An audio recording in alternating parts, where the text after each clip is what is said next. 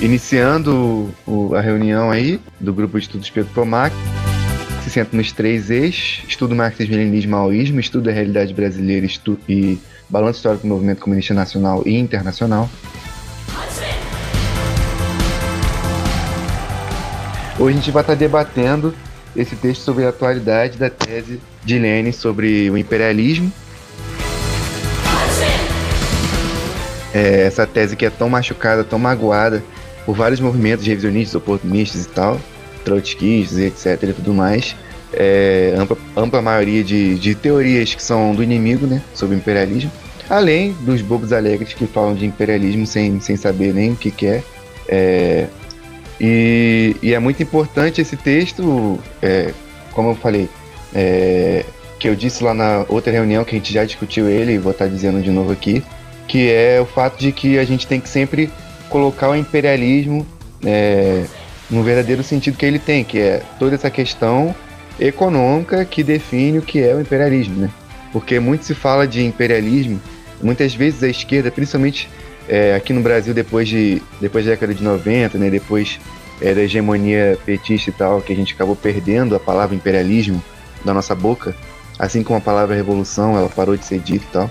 É, e depois as pessoas começaram a falar de imperialismo e tal, 2015 para cá, um pouco mais, né, não tanto quanto deveria ser, é, mas não se atentando para a questão central, que é a questão econômica do imperialismo.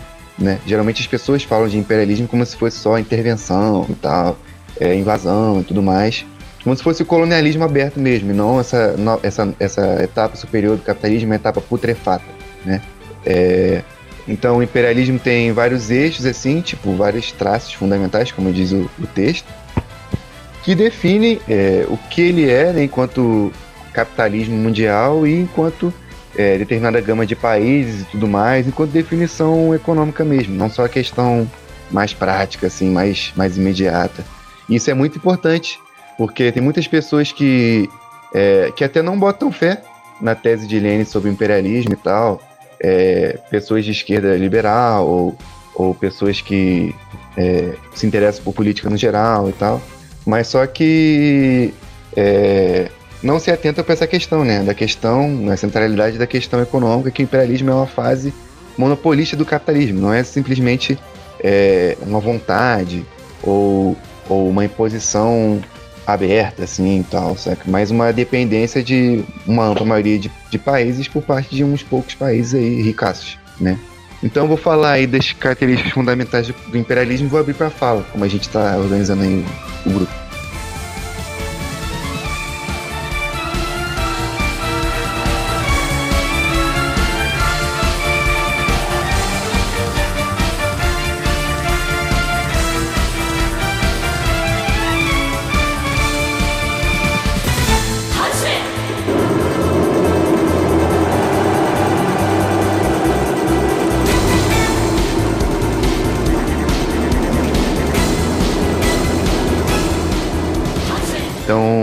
Fundamentais de acordo com Lenin que distinguem o imperialismo do velho capitalismo.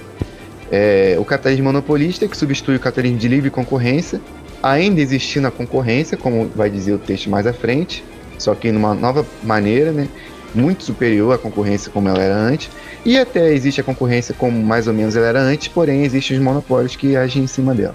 É, os monopólios eles tornam dominantes em toda a produção, eles monopolizam as matérias-primas, monopolizam as indústrias, monopolizam o consumo, monopolizam tudo é, e formam esses cartéis é, na, através de suas organizações industrial financeiras e tal.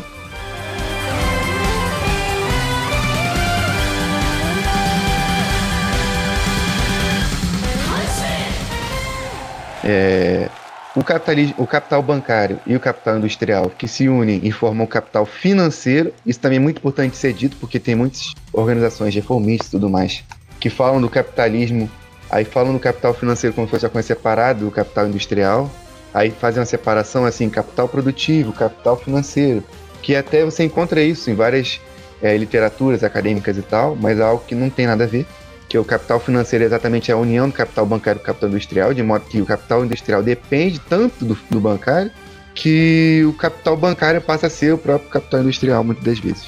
É, a exportação de capitais, isso é muito importante, que em determinados países se acumulou tanto capital é, que foi necessário exportar para outros países, principalmente países, como a gente vai ver, que tem matérias-primas, mão de obra barata tudo mais, países que é, essa exportação de capitais vai valer a pena no sentido do lucro máximo e não mais da taxa média de lucro como era antes. Na época do imperialismo, intensifica-se a luta e pugna entre os diferentes monopólios, unidos a seus governos burgueses, não apenas pela venda de mercadorias, mas pela ocupação colonial de territórios visando a monopolização de fontes de matérias-primas, mão de obra barata, busca do controle monopolista dos investimentos capitais em países coloniais e semicoloniais. É... E enfim, o imperialismo é a antecâmara da Revolução Socialista, como eu falei, o imperialismo é a fase putrefata do capitalismo, é a fase da queda do capitalismo. O imperialismo prepara as bases materiais para a substituição do velho regime pelo socialismo, substituindo a era das revoluções burguesas pela das revoluções proletárias.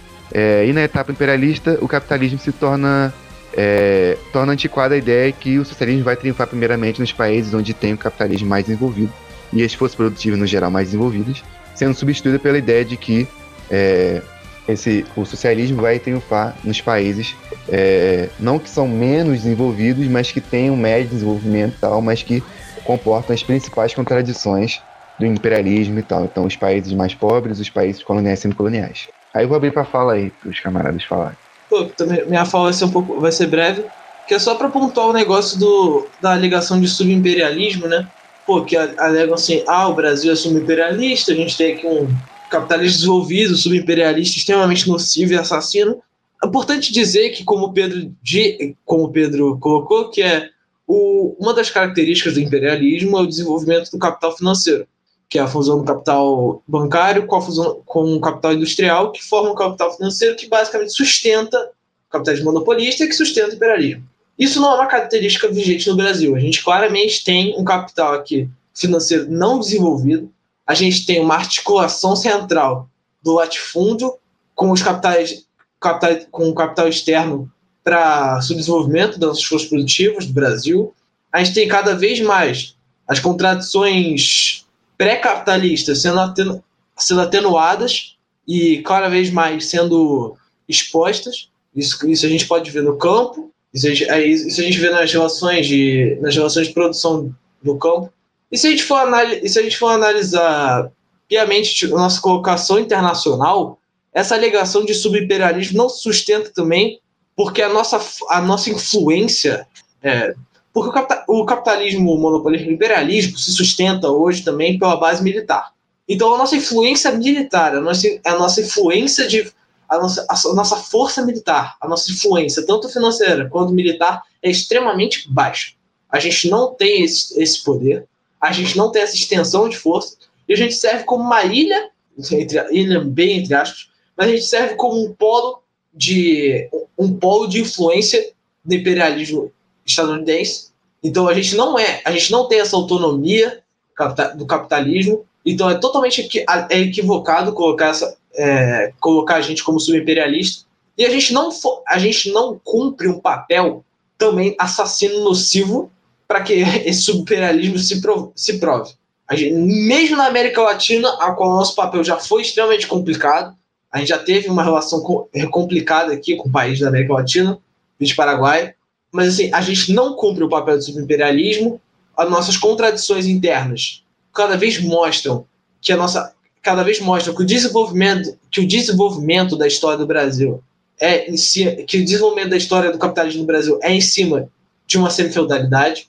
Então, é totalmente equivocada essa tese e é, e é papel das, daqueles, daqueles que provam, que, que analisam o Brasil realmente, mostrar que, que a tese do capitalismo desenvolvido aqui é equivocada demais e que a gente, tá, que a gente vive numa relação de semifeudalidade. Então, não é, não, não existe, não existe a menor possibilidade, principalmente militar, da gente cumprir um papel imperial, imperialista, o Brasil não tem esse poder sobre ninguém. A gente não tem nem a capacidade. A gente não pode resolver nem os nossos próprios problemas para poder fazer esse tipo de coisa. Então é, é, é de tudo ridículo essa ligação. E porque, além do fato de que ignora a questão agrária dentro do nosso país, que é extremamente presente. A gente tem aqui essa burguesia compradora bizar, é, bizarramente, é, totalmente aliada aos interesses do capital externo. Então é importante pontuar é, é sempre importante pontuar isso, porque isso está se tornando cada vez mais evidente na realidade brasileira. Aí eu passo a fala para o Leonardo. Boa noite. Mano, minha fala também vai ser breve. É, primeiramente, eu queria falar assim que esse texto foi, foi muito bom. Ele é bem esclarecedor na, nas questões da economia do imperialismo. E assim, eu acho interessante o estudo do, do imperialismo, do anti-imperialismo, porque tem muita coisa que se possa pontuar a partir disso. É assim como o Pedro falou da, das questões da feudalidade e de como o imperialismo age aqui no Brasil e o quanto ele retarda aqui o Brasil, né? Então, assim, é, tem muita coisa interessante até para a luta contra o oportunismo, né? Porque muitos pegam algumas ideias, como essa da feudalidade e tal, e a gente de maneira é, oportunista, a gente maneira negando essa feudalidade e até para apontar mesmo as contradições, né, do nosso do nosso país, apontar todas as contradições. É interessante falar sobre sobre imperialismo e tal, que e Tia falava sobre isso, que a partir da, que a gente vai levando a luta de classes a cabo, vai levando as contradições, se forma a, um momento oportuno para que a gente possa mudar né, o nosso país, para que a gente possa evoluir na luta de classes até a luta pela total emancipação. E eu tenho, eu só queria agora também falar de um texto de um livro que eu tenho lido, que é, é do Hector Luiz, um trecho dele que ele fala, inclusive, sobre Lene, nessa né, questão da. Primeiro, não, na verdade, primeiro eu queria falar de um pontuamento do, do texto que, assim, me chamou bastante atenção, que é quando Lene, quando se fala assim, é, 3, a era das revoluções proletárias coexiste com a era das guerras imperialistas, que assumem as, a forma de guerras de rapina coloniais pela anexação e ocupação de países para convertê-los em colônias ou semicolônias ou de guerras imperialistas. Segundo Lenin, as guerras imperialistas impõem para os partidos comunistas e as massas trabalhadoras a tarefa histórica e a possibilidade de converter a guerra imperialista em guerra civil revolucionária. Tal compreensão se comprovou na Rússia e em países coloniais e semicoloniais como China, Coreia, Vietnã e muitos outros. Eu acho interessante esse entendimento de, de que fala sobre a, sobre a questão de converter a guerra civil a partir da luta de classes em guerra revolucionária.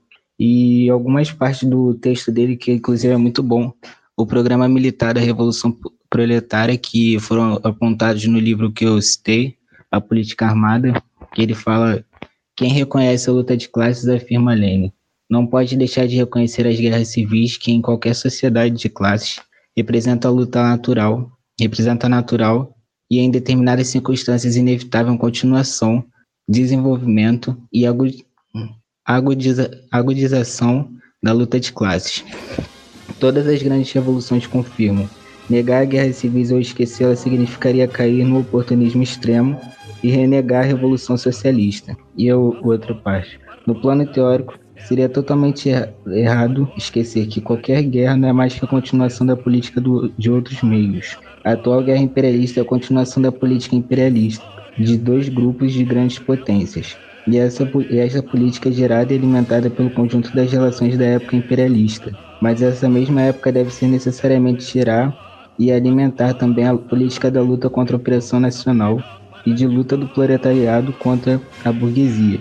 E por isso a possibilidade e inevitabilidade, em primeiro lugar, das insurreições e guerras revolucionárias nacionais, e em segundo lugar, das guerras e insurreições do proletariado contra a burguesia em terceiro lugar, da unificação de ambas as espécies de guerra, guerras revolucionárias, etc.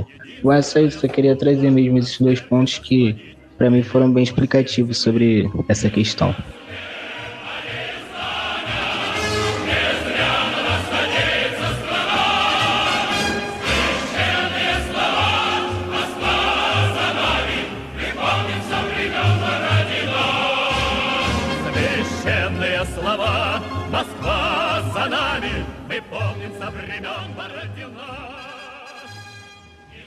Eu ia falar brevemente sobre, sobre a questão da burguesia burocrática compradora no Brasil, né? O texto ele toca num ponto lá na frente que ele fala que os lucros dos capitalistas é, burocráticos aqui no Brasil e burocráticos compradores muitas vezes eles são direcionados para é, títulos da dívida pública, porque aí é, é, isso, isso é um, um, um, instrumento lucrativo certo, porque o Estado ele paga a dívida, porque o Estado ele emite a moeda e paga a dívida simplesmente. E aí é, vale muito mais a pena para o capitalista burocrático é, colocar os seus capitais nesse é, para oferir lucros através do Estado, exatamente engendrando o capitalismo burocrático, né? Que é esse capitalismo onde o capitalista burocrático ele não, ele não necessita desenvolver as forças produtivas porque ele tem, é, ele tem a, é, a garantia de que ele vai enriquecer por intermédio do Estado. Né? Desse modo, o Estado passa a ser uma, um, como uma parte da fortuna dele, uma parte da propriedade dele. Né? Tipo, é, muitos capitalistas no Brasil burocráticos, a gente tem exemplo de empreiteiros e tudo mais, é, é, eles não gastam nada, às vezes, nas suas empreitadas, né? E o Estado vai lá e gasta o dinheiro todo, e aí eles vão lá e, e enriquecem com isso, né? É, o Estado subsidia, o BNDES vai lá e dá subsídio. Esse é aquele governo. O que muda é qual a empreiteira que vai ser mais, bem, mais beneficiada. Então, é, dentro da, da, do Estado brasileiro, né, o próprio latifúndio ele, ele, ele faz parte do capitalismo burocrático nesse sentido. O latifúndio ele não precisa se desenvolver porque ele já tem ele sabe que se ele sair pegando terra aí, roubando terra dos outros, o Estado vai dar crédito e ele vai enriquecer, não precisa fazer nada.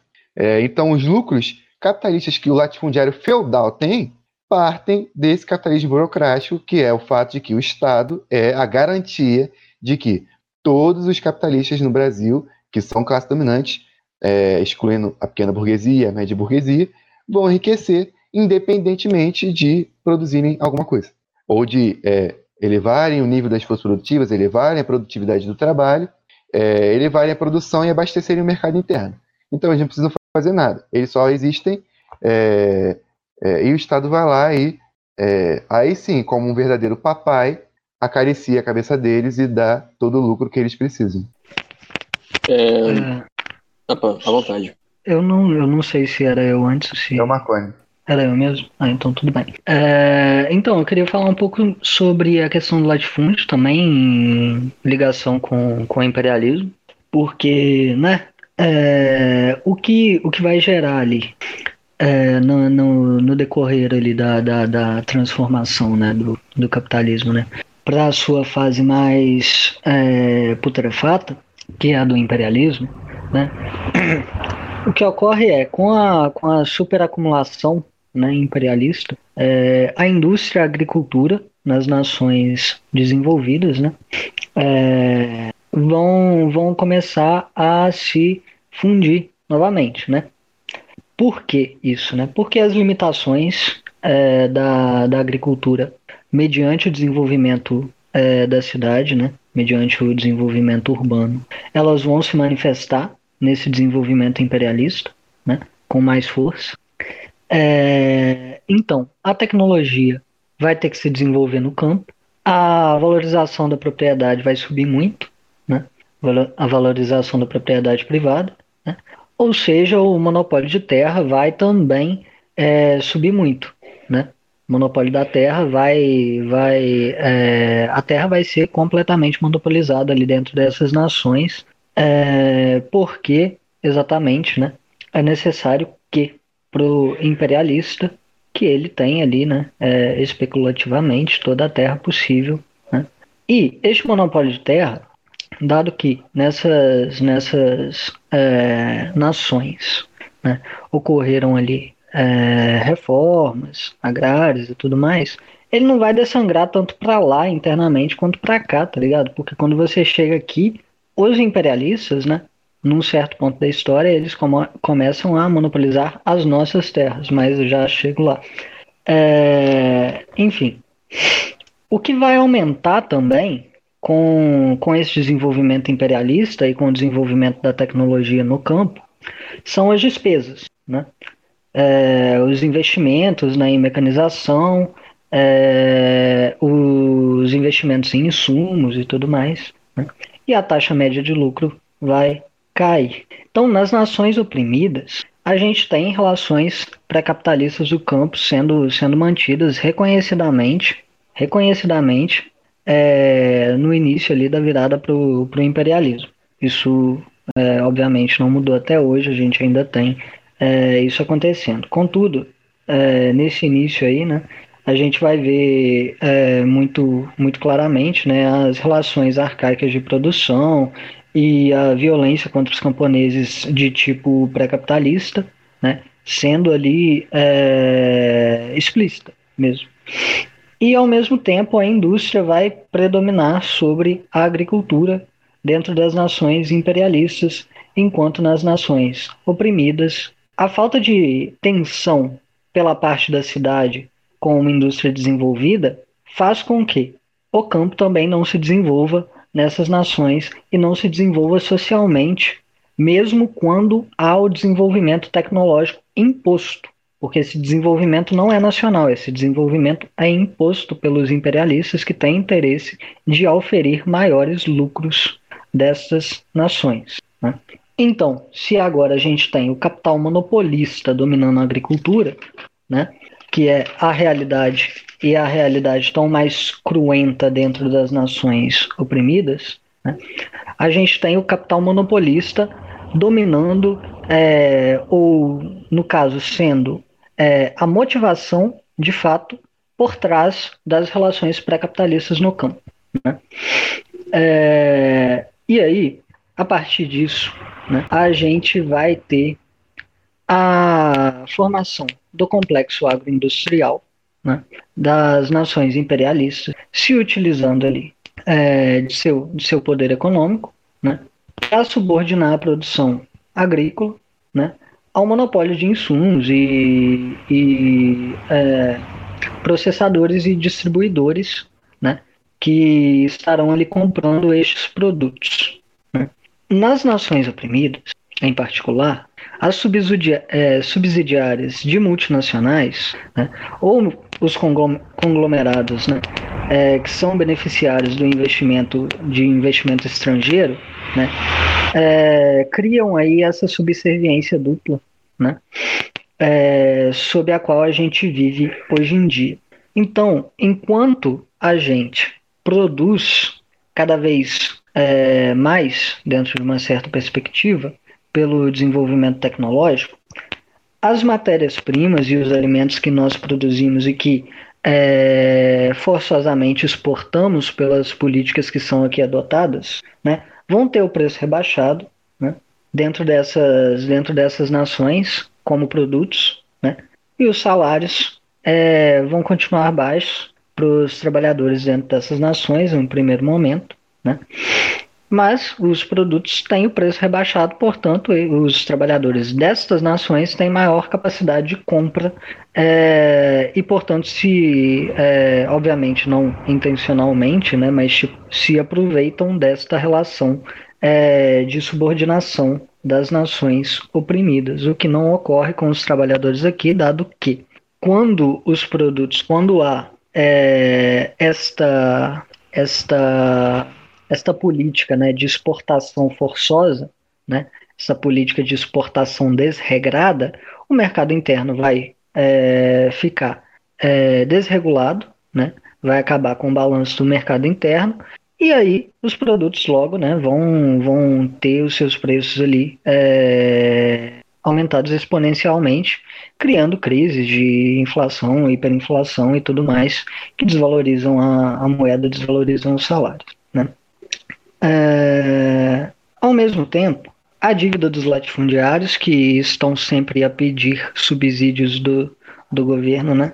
ela vai apenas aumentar, eles nunca pagam essa dívida, a dívida é literalmente trilionária aqui no Brasil, é, eles nunca pagam essa dívida, o governo não lhes cobra essa dívida. É, essa dívida vai ser cobrada em cima das costas do povo, né? Enquanto, ao mesmo tempo, também o imposto dos camponeses é, pequenos e médios vai subir também exponencialmente, né? É, ou seja, né, a, grande, a grande classe de latifundiários tem dívidas gigantescas de subsídios do governo e tudo mais, impostos gigantescos que eles não pagam, né? enquanto os camponeses médios e os pequenos camponeses vivem na, é, sempre ameaçados pela miséria e pela fome, porque os seus impostos são gigantes. Né? É... Então, apenas para eu terminar aqui, o que vai ocorrer dentro deste, dessa perspectiva é que, enquanto os custos da, da produção aumentam, né, é, a gente vai ter mais camponeses pobres cada dia e menos latifundiários. Só que isso, no caso, não é nem é, menos latifundiários de uma forma boa, é tipo é menos latifundiários porque a competição entre, entre eles aumenta e a monopolização da terra também aumenta dentro das nações oprimidas. Né? É... E a maior aquisição e arrendamento de terra né, vai é, depender ali da expansão das fronteiras agrícolas. Né? É, o preço dessas terras vai subir mediante esta expansão, vai subir mediante as obras infraestruturais do Estado é, e também né, com o, progresso econômico e social de forma geral ali, é, o preço dessas terras sobem, cada vez menos gente tem capacidade de as adquirir, né? É, e a crise agrária e a, e a necessidade de uma revolução agrária apenas se afirma cada vez mais dentro das nações oprimidas. Né?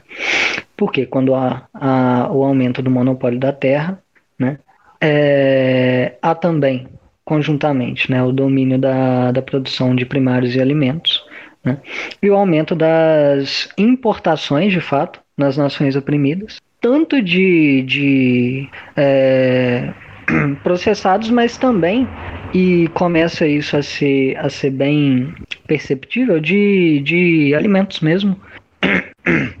Porque as nações é, imperialistas também começam a produzir é, e a gente vai importando essas coisas. A, a, além da gente ter né, que vender os nossos produtos é, a preço de banana para processarem, a gente ainda vai comprar é, dos outros essas coisas que a gente tem plena capacidade de produzir. Né? Então há um aumento da dependência nas semicolônias, né? e aí mediante, né, é, por vezes doações, por vezes acordos especiais e tudo, é, essas semicolônias têm que fazer cada vez mais concessões políticas e econômicas para as nações imperialistas. Né? Esta é a, a perspectiva geral do latifúndio dentro das, das nações imperialistas. Né? É, não é porque o latifúndio tradicional foi substituído por um latifúndio tecnológico, não é porque tem gringo comprando nossas terras, na verdade isso só corrobora o, o ponto da, da semifeudalidade mesmo, é, e de que somos semicolônia, né? É, não é por causa disso né, que as formas de exploração do trabalho pré-capitalistas desapareceram. Né? E, de fato, estas formas de exploração pré-capitalista, a aquisição de terra cada vez mais por elementos é, do capital monopolista, a, o maior monopólio da terra, cada vez mais comprovam que nós somos exatamente semicolônias é, que nós somos aqui no Brasil uma semicolônia que outras nações que passam por estes mesmo, mesmos processos de maneira mais ou menos é, igual, né, é, com suas características particulares também, são semicolônias do imperialismo e a contradição principal no mundo continua sendo entre imperialismo e nação, né? E a gente vê isso muito claramente, é só é só chegar chegar no campo que a gente vai perceber isso com, com bastante clareza, não é? Não é uma coisa tão, tão difícil de perceber, né? A gente tem um Estado é, latifundiário reacionário, latifundiário burguês reacionário, né? E a gente tem que pautar a derrubada desse Estado por intermédio é, de uma revolução democrática popular, né? por intermédio de uma revolução que tenha o proletariado e os camponeses unidos, que paute também é, a, a revolução agrária. Né? Se esta revolução agrária não é pautada, podemos dizer que, seguindo mesmo as teses leninistas de revolução nas nações oprimidas, é, o partido não está cumprindo seu dever. Se a atuação do partido no campo, né, nas organizações camponesas, não é total se ela não tem presença, se o partido não tem presença no campo, se o partido está rechaçando ou menorizando ou é, simplesmente fechando os olhos para a questão do campesinato, ele não apenas está faltando com o seu é, caráter leninista, e alguns dizem que tem, é, não apenas está faltando com este caráter, como está faltando com qualquer tipo de caráter de, de, de partido popular que ele queira afirmar, seja leninista ou de qualquer outro tipo. Né? A gente tem que ter isto muito claro na nossa cabeça. Enfim, era só isso que eu queria dizer. Eu ia querer, eu ia falar vou falar, na verdade, né, da parte que ele fala de como que o capitalismo nessa fase monopolista imperialista acaba por atravancar o desenvolvimento tecnológico, né? É, a gente ouve muitas vezes a lorota que, ah, se não fosse o capitalismo, não teria só iPhone, se não fosse o capitalismo, a gente não teria nenhuma forma de desenvolvimento, como se o desenvolvimento fosse exclusivamente feito através do capitalismo, né? E esse texto ele mostra na parte inicial dele, quando ele está falando de capitalismo monopolista, né, que isso é uma inverdade tremenda, né, porque existe uma, uma certa relação até contraditória que o capitalismo, quando chega nessa fase, ele para de se interessar tanto assim pelo desenvolvimento tecnológico, ao contrário da fase anterior dele, né? É, e começa a investir em outras coisas, tipo maneiras de legitimar as suas ações, como fazer investimentos filantrópicos ou então financiar instituições tal qual a a anistia internacional, esse tipo de coisa, assim, que acaba dando uma fachada humana, né, do capitalismo consciente para o que eles fazem, é, ou então até mesmo em investi investimentos em propaganda anticomunista, pura e simplesmente, né, em think tanks, como é o caso do Instituto Ford, né.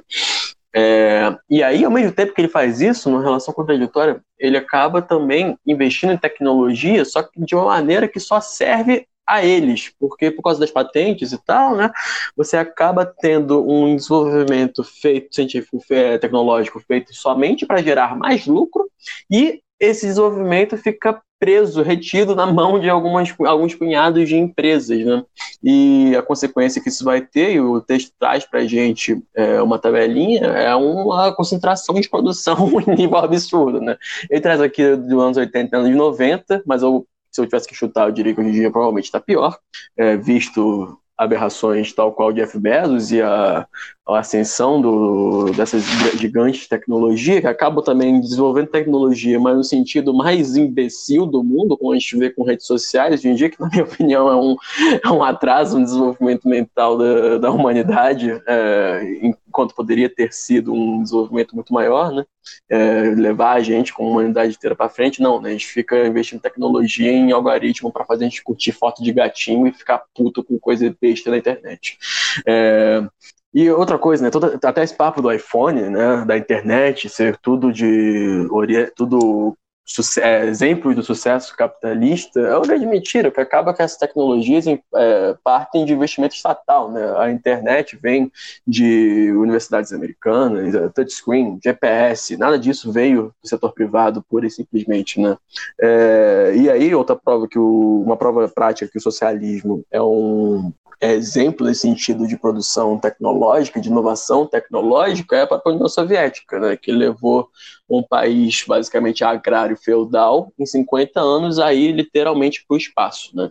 É, então, era, era basicamente essa a, a minha fala, um, é curtinho mesmo, é só para combater essa ideia falsa de o capitalismo é o bastião do desenvolvimento da humanidade e nada mais pode existir além dele. Né? Dando sequência aí nesses pontos levantados pelo Léo sobre é, a forma com que, a, o, com que os monopólios é, atingiram, né, é, principalmente nessa fase imperialista do, do, capitalismo, e recentemente também, com, com, com esses dados mais atualizados, é, também entra naquela discussão que o Pedro tinha entrado no início do, do debate sobre a questão do subimperialismo, né?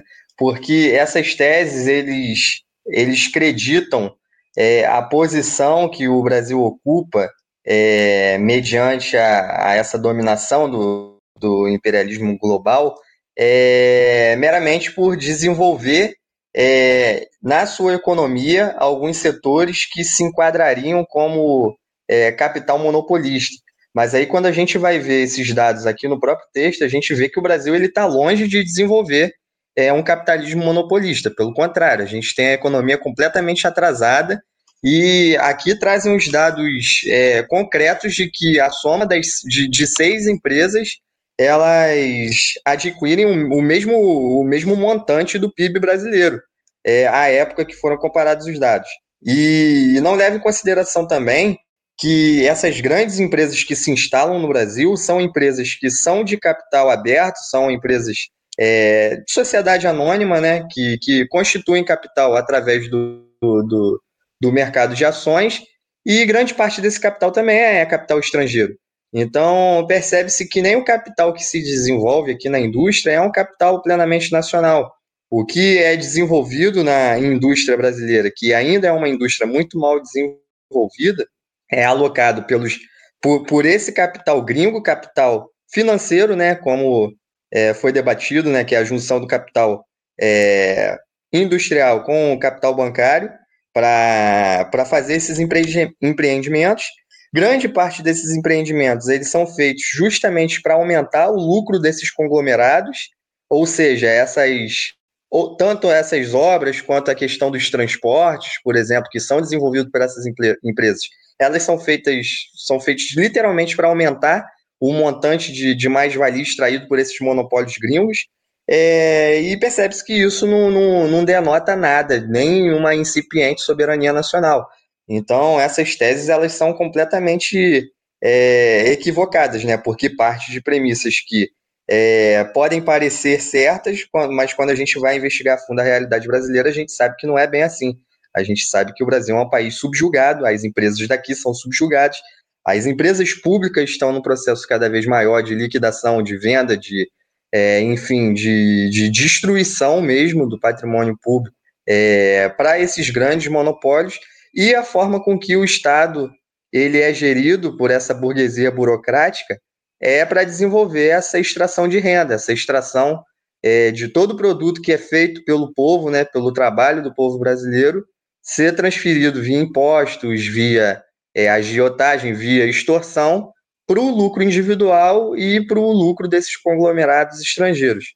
É, outra questão que é importante comentar é que alguns aspectos do capitalismo é, de, de, de, livre comércio, que era ainda é, aquele que era desenvolvido ainda no século XVIII, meados do século XIX até, é, entre os pequenos e médios produtores, é, ainda permanecem, de certa forma, né, a questão da, da, da busca pelo, pelo, pela dinamização da, das trocas e, enfim, pelo controle de mercado, elas, elas permanecem nessa fase monopolista, mas com outro caráter. Ou seja, não é que os monopólios eles ensejam uma estagnação eterna. Na verdade, não. Esses monopólios eles tendem cada vez mais a um confrontar o outro, se utilizando de é, artimanhas próprias dessa fase monopolista do capital, para em cada fase, é, cada monopólio, cada grupo, cada conglomerado, cada cartel, cada país imperialista tentar atingir a sua soberania. Aí o texto ele elenca alguns dos mecanismos que são usados para isso, porque quando era na fase de livre concorrência do capital, que nem o Marconi mencionou, é, era empregado o progresso tecnológico, é, aquele capitalista que empregasse mais capital, por sua vez, ele ia ter uma técnica mais desenvolvida é, na exploração do, do é, produtiva, é, e por sua vez ele ia desbancar os outros concorrentes. Mas isso já é completamente atrasado na fase monopolista, porque percebe-se que todo montante de capital de mais-valia que é extraído, eles não precisam mais dessa inovação constante, dessa busca incessante por derrubar o concorrente através é, da dinamização da produção e do, do, do, progresso técnico. É literalmente os caras eles têm dinheiro suficiente para se utilizar de outras estratégias que são até mais vis né, do que essa. E o texto ele elenca algumas. É, queria dar destaque, óbvio, vou, vou comentar sobre todas né, em sequência, mas queria dar destaque para uma das te, da, dessas artimanhas que são utilizadas por, esses cartéis que li, literalmente conseguem desbancar países inteiros, economias inteiras, que é o dumping. A gente vê é, o dumping como essa prática que os cartéis se utilizam, que esses grupos se utilizam, de abaixar o valor das mercadorias, ao passo de que nem os, os custos de produção são compensados. Com isso, o, os grupos ou os países que eles querem atacar eles se veem numa situação de abaixar tanto o preço que eles não conseguem nem manter a sua produção, nem o comércio, e eles vão são levados à ruína. A gente vê que isso foi, foi, foi bem utilizado pela OPEP é, e por, por esses países né, exportadores de petróleo nessa crise do petróleo que acometeu tanto o Brasil, mas principalmente a Venezuela. E a gente vê que essas práticas de dumping elas são é, aplicadas junto com outras é, outros ataques vis do imperialismo no campo político e militar também. É, tentar tentativas de, de revoluções coloridas, é, investimento em grupos gol, golpistas, é, boicote do, do, dos processos é, democráticos desses países que não são alinhados plenamente ao imperialismo. E a gente vê que, que o dumping ele, ele é uma artimanha que é bem utilizada nesse, nesse contexto. É, outros pontos que se utilizam são os subornos, né? Suborno é muito comum tanto no, nos países imperialistas quanto nos, nos é, aqui, né, no, nos países semicoloniais de capitalismo burocrático, mas nos países é, imperialistas, os subornos eles servem como forma de é, comprar de fato os agentes do Estado e fazer com que ele mova é, toda essa transferência de renda em prol do, do lucro individual, né? Enfim, é essa forma com que eles conseguem fazer com que esses, esses agentes fraudem licitações, é, contratem serviços por preços superfaturados, é, deem a primazia a alguns grupos que investiram na sua candidatura, ou até mesmo em, em suborno é, ilegal mesmo. Enfim, a gente vê que essa é uma prática comum de todos os é, estados capitalistas, a corrupção é inerente a essa forma estatal, né? É, outra questão é o controle das patentes e privação é, do domínio tecnológico. É óbvio que, que o desenvolvimento da técnica, da tecnologia no geral, ainda é importante nessa fase monopolista do, do, do, do, do capitalismo, a fase imperialista.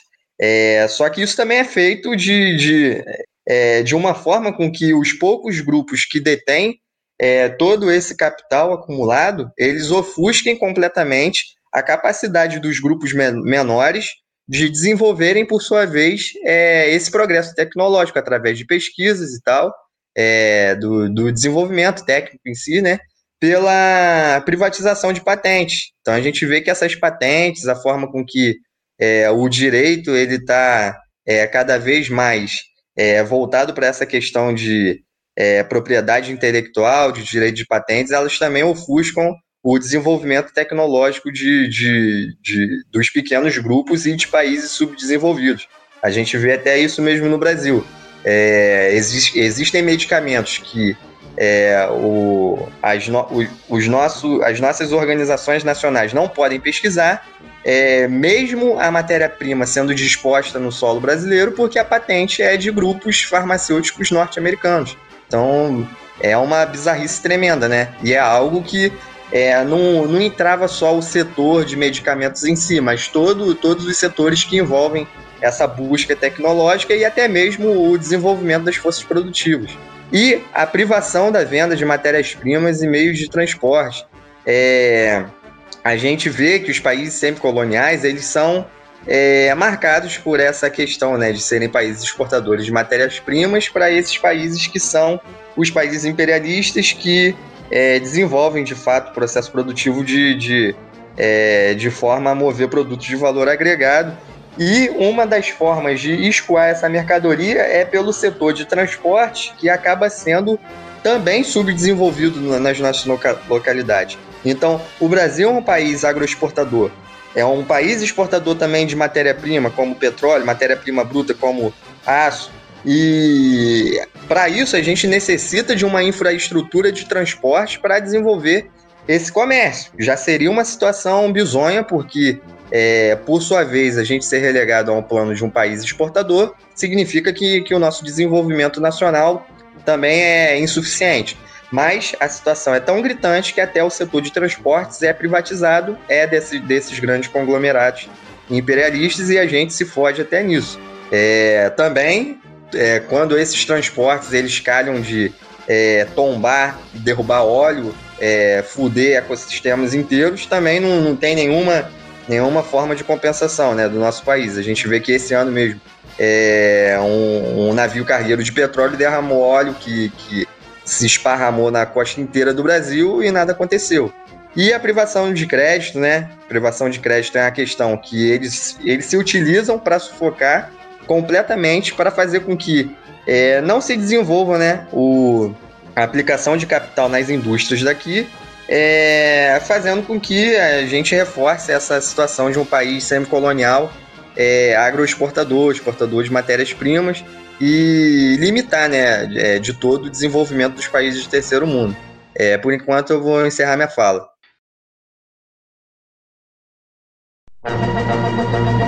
Es geht durch die Welt ein Geflüster. Arbeiter, hörst du es nicht? Das sind die Stimmen der Kriegsminister. Arbeiter, hörst du sie nicht? Es flüstern die Kohle- und Stahlproduzenten. Es flüstert die chemische Kriegsproduktion. Es flüstert von allen Kontinenten.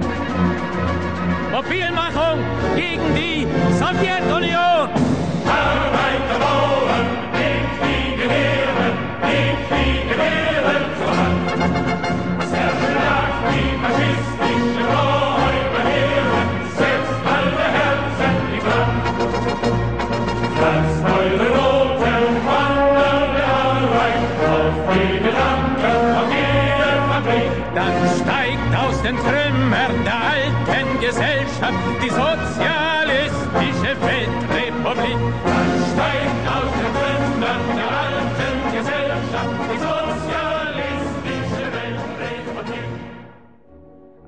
Eu ia comentar sobre é, o fato de que existe muito e respinga muito dentro da esquerda no geral.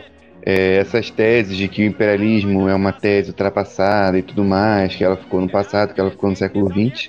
É, e por incrível que pareça, essas teses elas se baseiam nos Estados Unidos ter se tornado o maior capitalista do mundo, como o fato de hoje a economia ser, entre aspas, globalizada, portanto não existe mais imperialismo. E por mais que isso pareça bizarro, né, por mais que isso pareça simplesmente a naturalização de, de relações econômicas é, de julgo, de, de opressão, de exploração e tal, né, é, a ponto das pessoas, por exemplo, tem, no texto cita sobre como ah, os transportes marítimos são monopolizados por determinados grupos. Uma ínfima minoria né, de grupos e tal, e uma ínfima minoria de países que detêm esses transportes marítimos que é, comercializam é, os produtos do mundo inteiro, né? É, aí, tipo, as pessoas dessa tese, economistas e tal, tipo, doutores e tudo mais, dessa tese do imperialismo ultrapassado, que são de esquerda e tudo mais, é, até naturalizam, por exemplo, é, o comércio na África do Sul externo ser completamente monopolizado pelo, por navios ingleses, e é isso e tal, não é imperialismo, é só uma relação econômica de troca amigável. É, mas essa tese ela respinga ainda dentro dos marxistas, é, porque é uma questão fundamental do imperialismo que é negada pela ampla maioria dos marxistas e pseudo-marxistas e tal no Brasil, toda a ampla gama de é, oportunistas né, ligados ao marxismo, que buscam negar o marxismo e tal, buscam negar o leninismo. É, é uma característica fundamental do imperialismo é, a existência de países opressores e países oprimidos, né? sem a qual não existe imperialismo. Mesmo assim, muitas organizações, muitos partidos, é, muitos autoproclamados marxistas, não só no Brasil, em vários outros países, é, eles negam essa simples questão, assim, tipo, ah, fala assim, ah, tem exportação de capitais, beleza. Mas eles é, negam ou enebriam essa questão de existem países opressores e oprimidos, né? E aí as teses é, que existem a respeito do imperialismo, a respeito do capitalismo na sua fase monopolista, é uma tese completamente genérica, que se baseia na reprodução ampliada que Marx falou, e aí faz, é, através da lógica, um desenvolvimento até o imperialismo, não compreendendo os aportes do leninismo, do marxismo e tudo mais, sem a qual a gente não pode compreender o imperialismo. É, e a partir disso, é, eles advogam uma, um, um, suposto capitalismo mundial, onde todos os países fa fazem parte desse capitalismo mundial, e aí o imperialismo é meio que comum a todos os países, restando apenas a questão de determinados países serem fortes e outros serem fracos, e esses países fortes, fortes predominarem, né? e os países fracos ficarem a reboque desses países fortes. Essa tese, que é de, essas teses que são defendidas pela ampla maioria dos partidos de esquerda é, na América Latina é, e são defendidas em outros países que também têm partidos revisionistas e tudo mais, são teses antileninistas que negam a questão de que o fundamento do imperialismo é, é o fato de que existem países opressores e existem países oprimidos. Então, aquela tese de que o imperialismo é uma teoria ultrapassada, de que o imperialismo de Lenin é ultrapassado, porque hoje a economia é globalizada, está presente entre os marxistas, porque eles se baseiam no fato da globalização, entre muitas aspas, para dizer que não existe mais países imperialistas e países coloniais. Isso é absurdo. Isso é muito absurdo. Outra questão que eu ia falar é a questão da exportação de capitais, né, que eu acabei tocando um pouco. É, que tem muitos países que têm que tem o PIB muito alto, o, o, o texto é o exemplo do próprio Brasil ou da Índia, mas que esses países não exportam capitais. Eles exportam principalmente mercadorias e matérias-primas para os países imperialistas produzirem os bens manufaturados mais acabados, né? É, então, tipo, por mais que um determinado país ele tenha um produto interno bruto muito grande e tudo mais, muitas das vezes esse produto interno bruto é, é o lucro auferido pelos países imperialistas mesmo, pelas empresas transnacionais que é remetido ao exterior, sem contar com o lucro que não é declarado. Então, tipo, com certeza o PIB do Brasil é muito maior do que o PIB que está dizendo no, nos índices, é, mas muito disso é é drenado para o exterior completamente, não, não é investido na produção. E já é, é lucro próprio dos países imperialistas, dos, dos, das transnacionais monopolistas, é, sendo o Brasil e outros países, um, é, países que exportam principalmente matérias-primas e tudo mais, muito, muito mais do que exportam capitais, se é que exportam alguma coisa que seja considerável. Aí outra coisa que eu ia falar é a questão da corrupção que o Natan tocou, que essa questão é muito interessante, porque o capitalismo burocrático, é, apesar do, da corrupção ser presente em todos os países capitalistas, a gente tem um exemplo aí dos Estados Unidos, exemplo é, clássico, assim, claro, absurdo, né? É, mas no, no, capitalismo burocrático, a corrupção ela não é só um elemento do capitalismo, um elemento importante, mas ela é central, no sentido que o capitalismo burocrático ele nasce, ele se origina, ele se baseia na corrupção dos funcionários do Estado, é, é nesse sentido que determinados burgueses são donos do Estado, através da corrupção dos funcionários do Estado, seja ela legal ou não, né? independentemente da lei. É, eu ia trocar, tocar em outra questão, tocar em outra questão que é a questão exatamente do desenvolvimento de tecnologia, né? É, porque no Brasil, quando a gente estava fazendo a busca pelo pré-sal tal com a Petrobras, a gente desenvolveu tecnologias nunca antes vistas pelo mundo de perfuração com a Petrobras, né? E a Petrobras fez vários investimentos educacionais, científicos, tecnológicos nas cidades, é, nos municípios. Macaé é um exemplo e tal. Mas a Petrobras também desenvolveu várias é, tecnologias que nunca haviam sido desenvolvidas no mundo todo, né? Inclusive esse foi o único ramo que de fato o Brasil se desenvolveu nos últimos anos, que foi a indústria naval, ainda que de maneira muito absurdamente tímida e completamente atada aos países imperialistas, teve um desenvolvimento nacional, ainda que tímido, por, por conta dessa questão de procurar o pré-sal e tal, e a perfuração e tudo mais. É, foi um dos únicos momentos que, depois da década de 80, foi realizada obras de engenharia nacionais de fato, sabe? Porque o, né, os engenheiros no Brasil não fazem engenharia como diz o Adriano Benayon, eles fazem outra coisa. Aí eles vão fazer engenharia nos países imperialistas. É, e isso foi completamente posto a perder a perda total e tal, com um leilão de Libra lá, lá no governo Dilma, em que empresas chinesas, norueguesas e tudo mais compraram Libra, compraram a maior parte do pré-sal, portanto, os maiores postos de petróleo do Brasil e as tecnologias também. Então a gente está vendo aí um desmonte é, do Estado brasileiro completamente, não só, ah, essa ou aquela empresa, esse ou aquele ramo estratégico tudo mais, mas um desmonte no sentido de nação, civilização e tal, no geral. E teve essa questão aí, né, que é, por mais que o Estado semicolonial, muito, é, às vezes ele invista em desenvolvimento capitalista nacional, acaba que é, isso acaba nas mãos dos países imperialistas, né? E a gente acaba tendo que é, realizar lutas e tudo mais econômicas, mas que só vão ser vitoriosas de fato se a gente derrubar esse Estado semicolonial. Aí era isso. É, indo no, de contra o, o que o Pedro falou, é, essa, essa, essas teses sobre a superação do imperialismo que a gente vê rondando a esquerda de hoje em dia e tal, aqui no Brasil, a esquerda reformista, é, nada mais é quando a gente lê o texto, é, esse texto que a gente leu hoje, e também tem um texto do Harpal Brar, Democracia, Burguesa e Fascismo, que a gente já leu algumas vezes durante a existência desse grupo aqui. É, eles falam sobre a tese de Kautsky sobre o superimperialismo, que é, é, que basicamente seria tipo o imperialismo chegar ao nível de hegemonia, por assim dizer, tão alto que ia ser impossível que a economia não fosse planejada. É, mas o que a gente vê não é isso, né? Tipo, a gente vê que, é, que apesar dessa, dessa economia imperialista ser globalizada nos dias de hoje, é, é, ela, é, é, ela é globalizada no sentido de, de, de, de hoje em dia é, existir uma hegemonia estadunidense do, é, no imperialismo mundial, né? E que essa hegemonia, é, ela, ela, ela é uma hegemonia também na dominação sobre, so, sobre essas colônias e semicolônias pelo mundo todo, uma dominação econômica cultural, né? E que, na, na verdade, é, isso, a, apesar de engendrar certo grau de planejamento é, dentro do, do, dos círculos imperialistas, isso, na verdade, é, tipo, agrava ainda mais a anarquia de produção no, no nos demais países, né?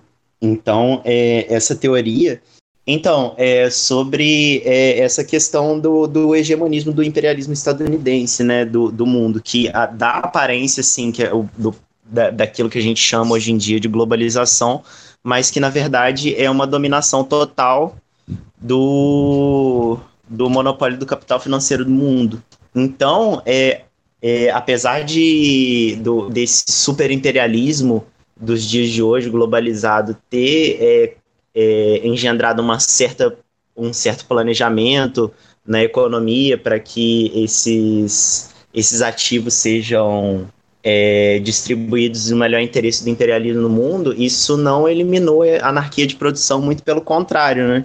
Ela só aumentou nos países coloniais e semicoloniais, mas que é, e, e, reforçou que a tese do imperialismo de Lenin não é uma tese ultrapassada, muito pelo contrário, é, é, é a tese do, do capitalismo moderno, seja é, o, o capitalismo é, de, de, de bem-estar social, seja o liberalismo do início do século, seja o neoliberalismo dos dias de hoje.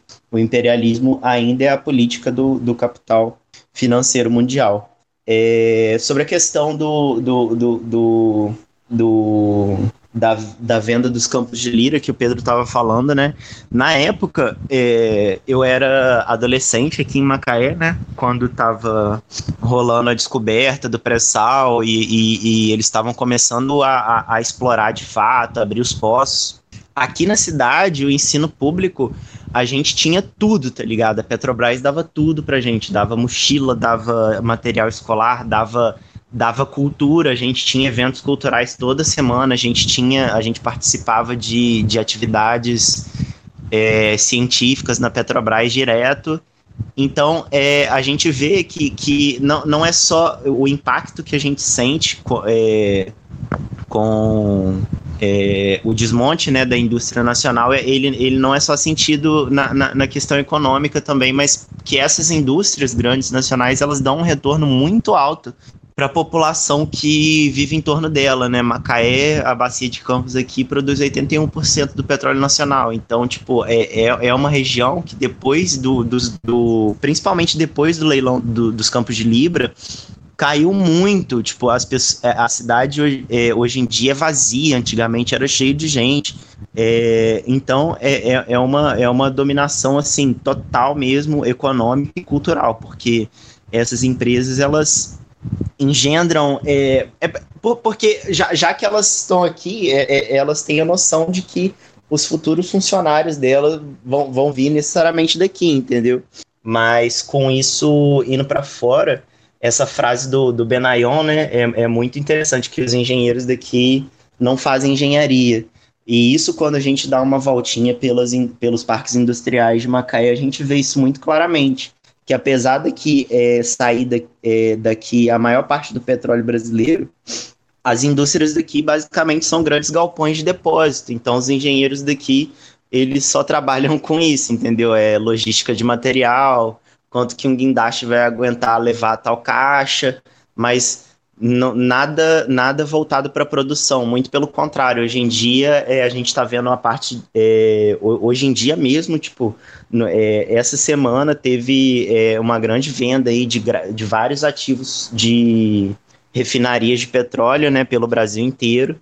E isso vai se agravando cada vez mais. Então, o que a gente vê não é, não é uma, uma planificação geral da economia com esse imperialismo globalizado, mas sim uma precarização cada vez maior, uma agravação cada vez maior dessa anarquia da produção. É, eu queria comentar um pouco sobre algo que o Pedro falou ao início da fala dele, que é sobre a questão de circular essa tese aí é, dentro da esquerda, de que a questão do, do imperialismo foi superado, né? É, essa tese ela circula de algumas formas diferentes, né? Inclusive a própria tese, né, do subimperialismo, preconizada ali pelos defensores é, da teoria marxista da dependência e tudo mais. É, é uma negação, né, da, da questão do imperialismo, né? É uma negação das teses leninistas do imperialismo, é, muitas vezes se manifesta mesmo como uma, uma desavergonhada, é, um desrespeito né, com, com, a tradição revolucionária leninista. Né? Mas é, ocorre também de outras formas, algumas mais palpáveis. Né? E sobre isso, pensando na questão da globalização, né, como, como, é, como é chamada, né, que é a questão do neoliberalismo, eu queria comentar que é, o neoliberalismo ele nada mais é do que a radicalização né, maior do idealismo burguês. Né, e a rejeição de todas as pautas que foram levantadas né, e que foram é, ganhos da classe trabalhadora dentro da vitória bolchevique. Né? E, bom, dentro dessa perspectiva, vão se apagar, né? Não apenas as pautas, né? Que agora a gente vê, né? Com, com a derrota dos trabalhadores, muitas vezes é, sendo afirmada aí como política de, de governo, né? Como, por exemplo, com a reforma trabalhista aqui no Brasil e tudo mais. É, elas vão ser não apenas apagadas da ordem do dia, né? É, os próprios as próprias mais parcas reformas né, vão ser apagadas da ordem do dia. É, mas a própria vitória dos trabalhadores ela passa a ser vista né, muito mais do que já era e hegemonicamente vista dentro da própria esquerda, muitas vezes de forma hegemônica, é, vista como um mero ato de violência, né? Ou como uma mera tentativa que falhou. Os trabalhadores são colocados como bárbaros sempre que tentam se organizar e se levantar. Né? Afinal, é, assim são tidas as vitórias que eles tiveram ao longo do tempo. Né? Então, com a crise do revisionismo soviético, posteriormente do revisionismo chinês, e com o recrudescimento da violência imperialista, né, o que ocorre é esta denúncia de uma suposta crise na questão do socialismo no geral, né? É, e quando eu digo suposta, eu quero dizer, pois é, a própria pauta do socialismo ela passa a ser é, relegada a segundo plano, até mesmo por aqueles que dizem é, defendê-la, né? Então se cria né, essas ideias na esquerda que vão desde as deturpações é, grotescas né, de revoluções ali, revoluções entre aspas, né, é, possíveis e diversas, né, que não têm um caráter socialista ou que iriam contra o socialismo do século XX, né, que é o socialismo de libertação do imperialismo, né, de independência é, para grande parte das nações ali, vão desde este, este, esta parte, né, que é mais palpavelmente é, ridícula de um ponto de vista de luta popular real, até mesmo as, pers as perspectivas pusilânimes né, é, de revolução como horizonte que são colocadas à frente, é, que de fato, é, dentro da, da perspectiva das camarilhas de oportunistas que afirmam este, este chavão de revolução como horizonte, né, é, o que é até um desrespeito com o nosso querido é, Eduardo Galeano, que falava sobre isso, né, mas é, com toda certeza não neste sentido. É, eles colocam essas pautas de revolução como horizonte, porém não agem de forma alguma para buscar esta revolução. Então, esta revolução como horizonte deles de fato se torna uma revolução como miragem. Né? E esta miragem, ela é um, uma miragem é, que eles afirmam ali para os seus é, militantes, né? essas direções revisionistas e oportunistas afirmam ali para os seus militantes para os enganarem e criarem uma massa de seguidistas, de uh, pessoas dispostas a defenderem os seus programas pífios por conta desta perspectiva revolucionária utópica e muitas vezes nem mesmo irrealista, mas surrealista, né? É, então, este fenômeno né, globalizante, né, é, ele veio principalmente pela via econômica.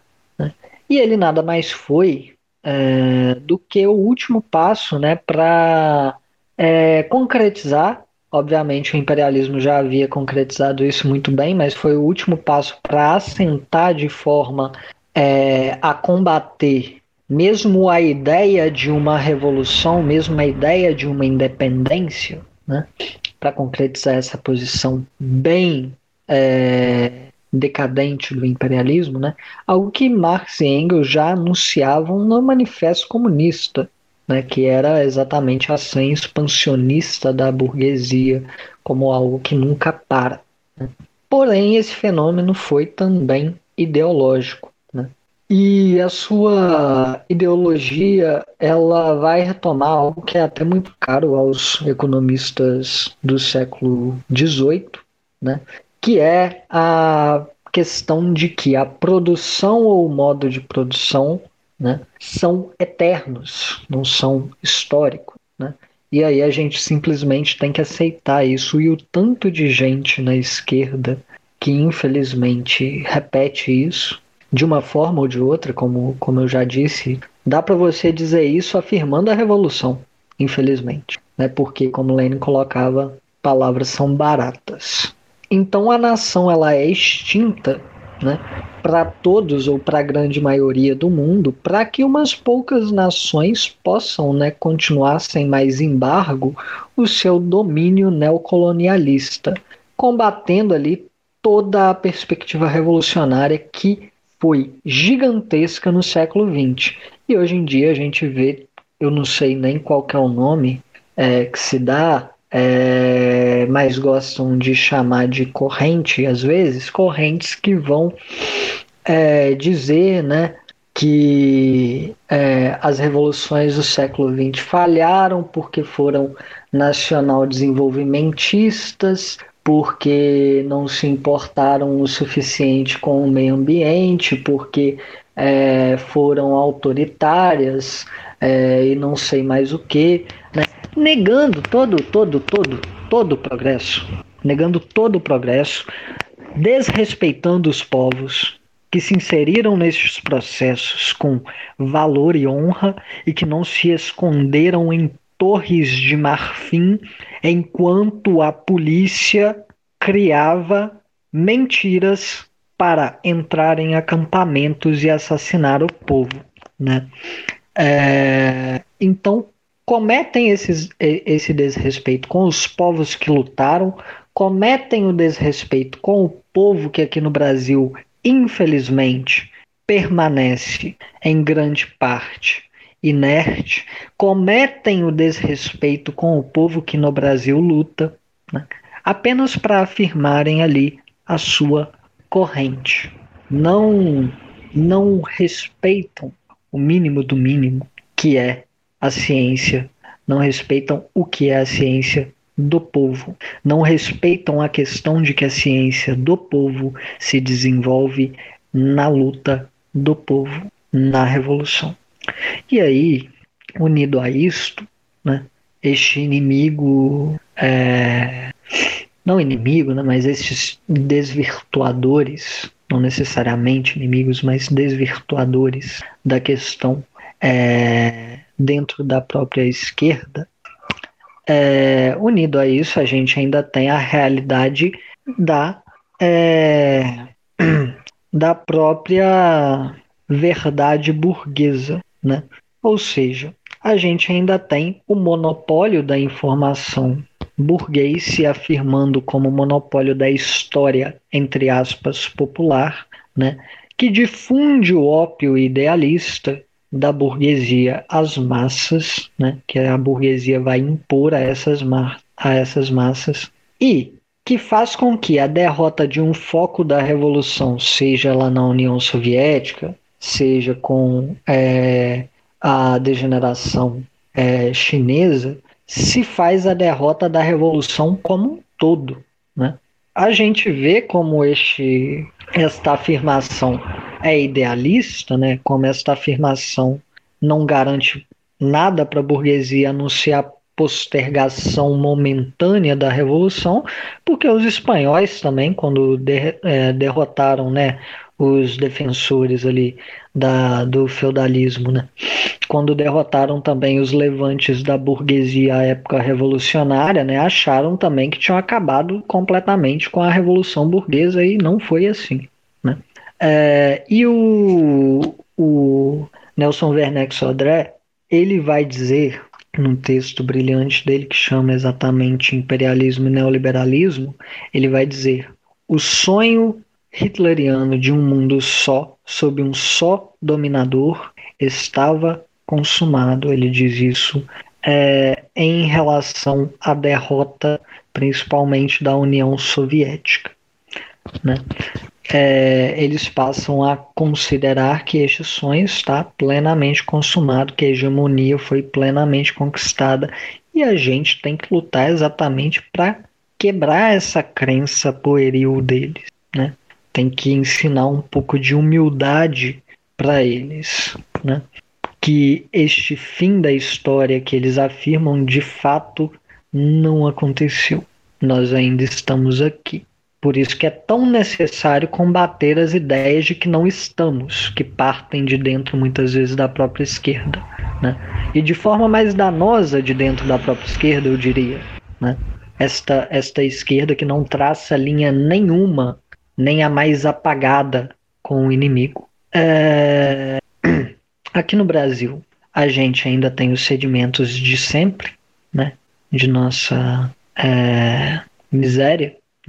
Criada pelo colonialismo e depois mantida pelo imperialismo, a gente ainda tem os sedimentos da nossa falsa independência, a gente ainda tem um Estado burocrático é, burguês latifundiário que é, está completamente subordinado ao imperialismo e que sempre visou e visará enquanto não houver uma revolução popular democrática, sempre visou é, tornar estanque toda forma de progresso do povo, tudo aquilo que é necessidade popular. É, a gente ainda tem as correlações de classe internas e externas que subjugam o povo, né, que é, irão manter este estado de pé e, portanto, a gente ainda tem a necessidade de modificar o caráter desse Estado e, portanto, a revolução é mais do que justificada. Né? É, outra coisa que Marx e Engels já colocavam no manifesto é que a revolução contra o capital, primeiramente, vai ter caráter nacional. Né? E ela terá, dentro das nações oprimidas, também um caráter democrático, um caráter de nova democracia. A questão da independência não deve ser nunca relegada. Né? O internacionalismo, dentro dessa relação de uma revolução nacional, ele adentra a questão exatamente pelo desenvolvimento nacional independente e o apoio às revoluções, às, é, às revoluções que ocorrem nas nações oprimidas. Né? A gente tem que se desenvolver independentemente, a gente tem que se desenvolver como povo, a gente tem que se desenvolver dentro da perspectiva de que somos um povo oprimido para podermos de fato afirmar esse internacionalismo. Não existe internacionalismo se o povo não se reconhece como povo oprimido e não se movimenta para deixar de ser oprimido. Sob o estado atual, internacionalismo é uma palavra bonita. A gente tem solidariedade com os povos e isso pode ser afirmado como internacionalismo. Contudo, o internacionalismo concreto ele só se concretiza dentro da perspectiva de uma revolução nacional. Né? É, inclusive, o internacionalismo é, utópico né, ele vai até mesmo ser uma forma de legitimar imperialismo. Como a gente vê aí é, ocorrendo quando defendem é, revoluções coloridas, por exemplo. Este internacionalismo utópico é, literalmente legitima o imperialismo. Né? Então, é, tem algo também que está neste texto do Sodré que eu acho muito é, interessante, né? Onde ele vai falar né, sobre a realidade da globalização neoliberal ser mais importante né, que a confusão conceitual que ela pretende ser. Né, e que esta realidade da globalização é uma de miséria. E então ele vai dizer, aqui eu cito diretamente: enquanto se discute o sexo dos anjos, prosseguem inexoráveis e tempestuosos a privatização das empresas estatais, os violentos cortes nos gastos correntes, deixando um roteiro de ruínas, o sucateamento da rede hospitalar, a destruição da estrutura do ensino público, o fim da pesquisa científica e do estudo das inovações tecnológicas. A salvação do país está reduzida à demissão em massa de funcionários públicos a redução dos salários, a reforma da Previdência para ampliar espaço às empresas privadas. E é interessantíssimo que ele escreve isso na década de 90. E a gente está vivendo algo tão diferente assim hoje em dia. O, o capitalismo ainda tem caráter de progresso, o imperialismo tem caráter de progresso. Alguma das conquistas pequenas e muitas vezes inúteis políticas feitas por reformistas modificou este estado de coisas. O combate ao reformismo, o combate às pautas pequeno-burguesas e reformistas está na ordem do dia, pois elas apenas servem para estagnar e enganar o povo. As eleições dentro da perspectiva de fascistização do Estado são um engodo para o povo e o povo já o percebeu, elas sempre são. Mas dentro desse processo é, é ilegítimo até mesmo pensar em disputar. né? Elas são um engodo para o povo e o povo percebe cada vez mais, porque juntando branco, nulo e abstenção, a gente teve 30% que simplesmente preferiu nem ter governo nas eleições de 2018. Mais de 30%. Né? Então, quando a gente vai pensar numa alternativa, numa saída para isso, a gente tem que levar em conta que o povo ele quer o direito de escolha, ele quer o direito de, de, é, de escolher, não, na verdade, né, de ele mesmo poder administrar as riquezas que ele produz. Ele não quer escolher alguém que vai o enganar e dizer que vai distribuir e dizer que vai fazer isso e aquilo. O povo ele quer ele mesmo ter esse poder. Ele quer ele mesmo ter este poder. E se ele não se sente representado, é porque ele não está sendo. Não de fato. Representatividade como pauta, representatividade como questão dirigente é inútil. Como pauta central é inútil porque o povo não se sente mais ou menos representado enquanto ele não sente que ele mesmo tem o poder de tomar posse das riquezas que, que ele produz. A política para o povo é só votar sem questionar. Sempre foi. Enquanto para os burgueses foi sempre outra coisa. Porque eles têm o poder de comprar quem eles bem entendem no Congresso, eles têm o poder de destruir internamente e externamente, vindo ali dos burgueses da, das nações imperialistas, governos atrás de governos, a partir de quartéis generais, de agências de inteligência, né?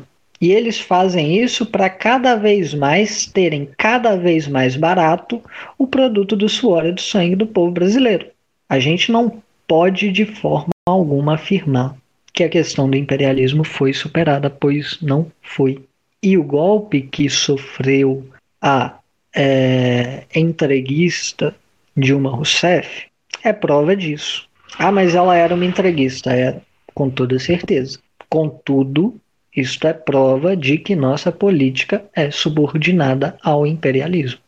Os conluios foram feitos dentro das nações imperialistas, foram feitos aqui dentro para a glória das nações imperialistas, e isto só se afirma cada vez mais quando a gente vê as atitudes de Bolsonaro e quando a gente via antes as atitudes de Temer frente a possibilidade de ou defender as riquezas nacionais o mínimo que fosse, ou prostituí-las o máximo que, que podem.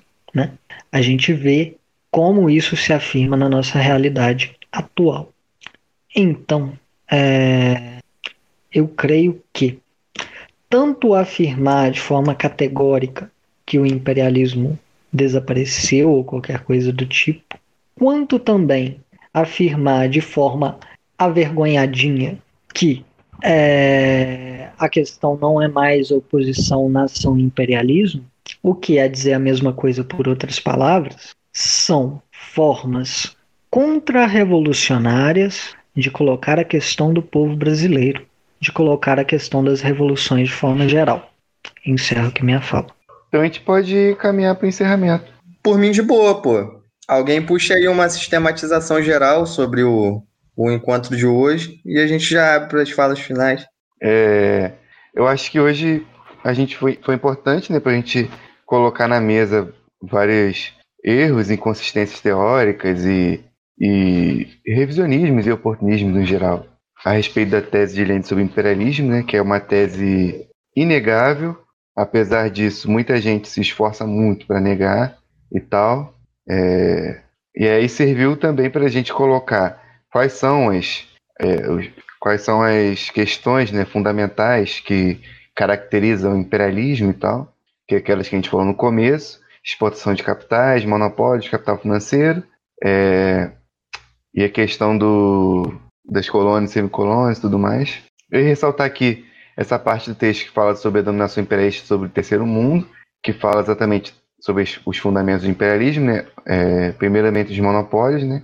a monopolização de matérias-primas e produtos agrícolas para obter os preços mais baixos, monopolização da exportação de capitais para o país colonizado, a monopolização do mercado interno do país colonizado, garantir o amplo acesso à mão de obra barata de operários e camponeses, manter o país colonizado como esfera de influência militar e política para manutenção das condições para levar a cabo eventuais guerras de agressão ou ameaça, simplesmente, que já é uma agressão por si só. Sabe? Aí, na sequência, fala que, é, que, que os países imperialistas estabelecem extensas plantations de exportação de minérios, petróleo e outros recursos naturais, arrebata as matérias-primas de produtos agrícolas e exportação de matérias-primas e produtos agrícolas geram nos países semicoloniais determinada receita que pode ser utilizada na compra de produtos manufaturados a preços exorbitantes. E aí fala como os países semicoloniais saem completamente é, completamente dependentes né, na, na, no comércio internacional, exatamente porque eles exportam simplesmente matérias-primas e os países capitalistas desenvolvidos obrigam eles a exportar simplesmente matérias-primas. Lá no começo fala sobre como é, o fato do capital financeiro dominar completamente o capitalismo no mundo, né, o imperialismo, é, o imperialismo ser é, o colonialismo e o neocolonialismo engendrado pelo capital financeiro, de modo que nos países semicoloniais é, só é aceito pelo capital financeiro que eles que ele mesmo invista em matérias-primas, em produção de extração de matérias-primas e tal, ao contrário do desenvolvimento industrial mais moderno e etc. Aí era isso que eu ia ressaltar, só é, resumindo, a questão do campo também, que é importante, que os imperialistas eles se baseiam é, nas classes mais atrasadas, né, se apoiam nas classes mais atrasadas, com um destaque ao latifúndio feudal, e aí baseiam sua, sua produção é, e o capitalismo que, que entra aqui a partir da, da exploração semi-feudal no campo e, e a questão da queda do, do preço dos produtos que são exportados pelos países agrários, né? E como isso causa completa crise nesses países e tal. A exemplo do Brasil mesmo, que a gente teve a crise de 2015, que a gente não saiu até hoje, e cada vez mais a gente se afunda, se afunda, se afunda mais. É, como, tipo, coloca exatamente a questão de que para a gente poder não se afundar mais nessa crise, a gente precisa se libertar desse imperialismo e derrubar o Estado semicolonial. É, e ressaltar novamente também essa questão que é muito importante, que a gente sempre tem que colocar do imperialismo como questão econômica, né, central, centralmente econômica.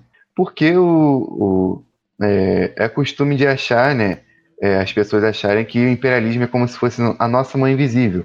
E aí a gente, ao invés de explicar as coisas com ah, o, o, o liberalismo não foi seguido, a mãe invisível não atuou tanto assim, a gente explica com os Estados Unidos foi lá e fez isso. Sabe? Mas não é exatamente isso. É questão objetiva de como o imperialismo domina nossa, economia e não precisa nem é, penetrar a fundo na teoria leninista para ver que o imperialismo domina completamente todos os setores da nossa economia, sem exceção, né?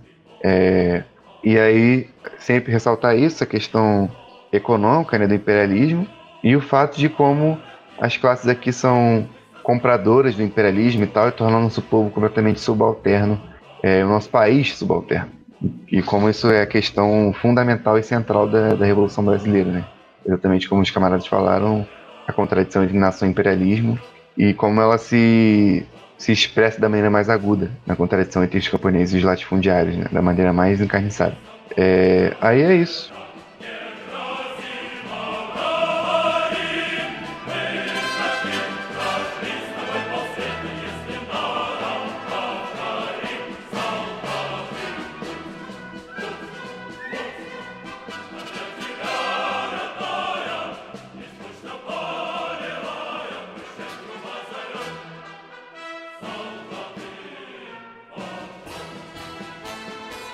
Tenho a dizer só mais uma citação do Sodré, homem de valor. O neoliberalismo busca embalar as consciências com palavras sonoras e vazias. O povo, cada dia mais pobre, procura compreender a razão de sua miséria. Assim avança, às vezes tragicamente, o processo político brasileiro em nossos dias. É, que a gente possa modificar isso aí o mais celeremente possível, apoiando sempre a luta popular. Então a questão que se coloca, né, a questão que o Brasil é, é um país oprimido, né, pelo imperialismo, ao contrário do que se, se apregou por aí e tal. Até em relação a outros países, como Índia, como até as Filipinas mesmo, né, é, muitos dizem que as Filipinas já é desenvolvido, que a Índia já é desenvolvida, o Brasil também, todos os países são fazem parte do, da cadeia imperialista, mesmo que eles não sejam tão fortes assim quanto a França. É, o Brasil é um país oprimido, essa é a questão central da Revolução Brasileira. E é isso, encerro.